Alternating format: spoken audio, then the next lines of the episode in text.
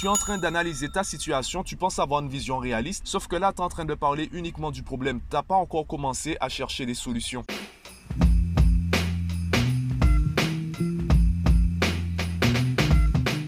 Yo, aujourd'hui j'aimerais te parler du fait de se plaindre. Actuellement, je suis en train de lire un livre où l'auteur rappelle, entre autres, que ben, se plaindre, ça ne sert à rien, ça ne t'aide pas. Peu importe ton objectif, te plaindre, ça ne sert à rien. Et je pense que tu le savais déjà. Comme moi, je le savais déjà. Sauf que en lisant ce livre, je me suis rendu compte, il m'arrive encore de me plaindre. Le problème, c'est la formulation de mes pensées, de mes propos. On dit que le premier pas vers la solution, c'est de reconnaître qu'on a un problème. D'ailleurs, tu ne peux pas comprendre les solutions si tu ne comprends pas ton problème. Tu ne peux pas trouver des solutions si tu ne connais pas ton problème. Donc, il faut bien à un moment que tu t'intéresses à tes problèmes pour trouver des solutions. Comment faire la différence entre cette attitude et le fait de se plaindre? Tout se joue sous la formulation. Si tu parles, si tu communiques, si tu penses en mode problème, tu es en train de te plaindre. Si tu communiques ou si tu penses en mode solution, c'est une autre attitude. Parlons par exemple de l'argent. Si tu te demandes, si tu réfléchis à comment tu pourrais gagner 2000 euros de plus par mois, eh bien là, tu commences à rentrer dans une stratégie, tu es déjà en mode solution. Tu t'intéresses au comment. Par contre, si tu dis,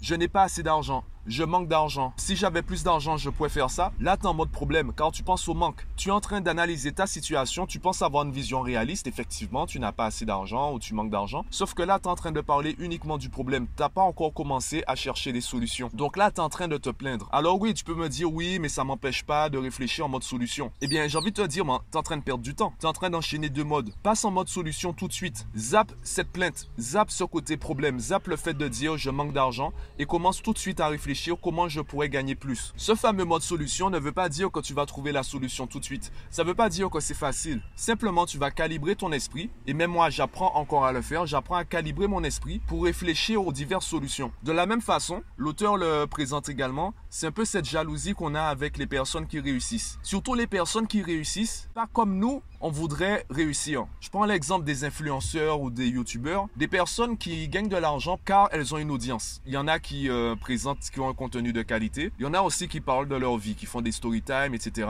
Tu as le droit de dire, oui, mais euh, ce qu'elle fait, c'est de la merde. Je comprends pas comment les gens euh, regardent ça. Je comprends pas comment elle peut gagner de l'argent par rapport à cela. Déjà, première chose, ce n'est pas ce qu'elle fait qui est de la merde, c'est toi, par rapport à tes goûts personnels, qui estime que c'est de la merde. Donc c'est toi qui penses que c'est de la merde, c'est pas elle qui fait de la merde. Deuxième chose, s'il y a des personnes qui sont intéressées par son contenu, pourquoi elle se priverait d'en faire? S'il y a une audience, s'il y a des personnes qui s'abonnent à sa chaîne, et en plus si elle arrive à monétiser cette audience, pourquoi elle refuserait de le faire? Et tu vois, même moi, à certains niveaux, c'est encore un concept que j'apprends à maîtriser. C'est arrêter de voir de mauvais oeil certains succès. On parle pas d'arnaque. Non, on parle pas des escrocs, on parle pas de tout Simplement, les personnes qui réussissent, tant que tu te demandes pourquoi les gens payent pour ça, eh bien, t'es en mode problème. Si tu vois une personne qui réussit avec un modèle que toi tu n'estimes pas bon, que tu n'estimes pas légitime, tant que c'est légal, félicite cette personne, même si tu n'apprécies pas son succès, même si tu n'apprécies pas sa manière de gérer son succès, félicite la personne pour rester en mode solution. Et je te dis ça à toi, encore une fois, je le dis à moi-même, c'est vraiment un changement en termes d'état d'esprit, en termes de perception de la réalité et du succès des autres, qui permet de mieux comprendre également son succès. Car ça se trouve, c'est comme ça que toi aussi tu vas atteindre ton succès.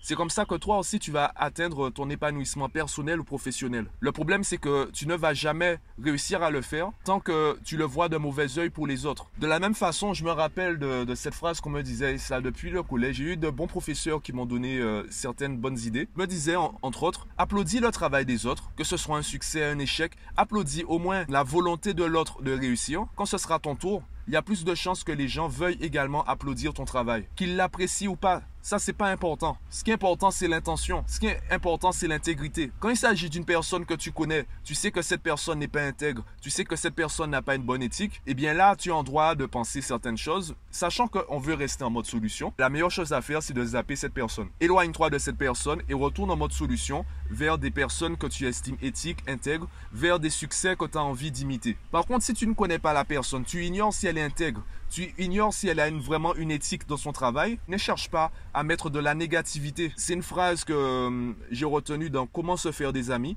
un livre que je recommande à tout le monde. Ce n'est pas pour rien si euh, c'est un, un, classique depuis qu'il est sorti, depuis qu'il a été édité pour la première fois. Dans ce livre, l'auteur dit entre autres, quand tu dis du mal de quelqu'un, on ignore si ce que tu dis est vrai. Par contre, on sait que tu es quelqu'un qui dit du mal des gens. Donc fais attention à la manière dont tu formules tes pensées, à la manière dont tu formules tes propos et ce sur quoi tu te concentres ce sur quoi tu te focalises. C'est comme ça que tu feras la différence entre le mode problème et le mode solution. Et c'est comme ça que tu arriveras à un stade où tu vas arrêter de te plaindre. Ça ne veut pas dire que tu ne parles pas et que tu ne penses pas à tes problèmes. Simplement la formulation de tes pensées et de tes propos va changer. Tu vas passer en mode solution et arrêter d'être en mode problème. C'est tout ce que j'avais envie de te partager aujourd'hui. Dis-moi ce que tu en penses. Si tu veux que je te parle, si tu veux que je te présente le livre euh, que je suis en train de lire actuellement, envoie-moi un message aussi bien en commentaire du podcast, Instagram, Twitter, LinkedIn ou euh, Facebook, ou envoie-moi un message en privé, j'en discuterai avec toi. Je te laisse faire tout cela et moi je te dis à demain.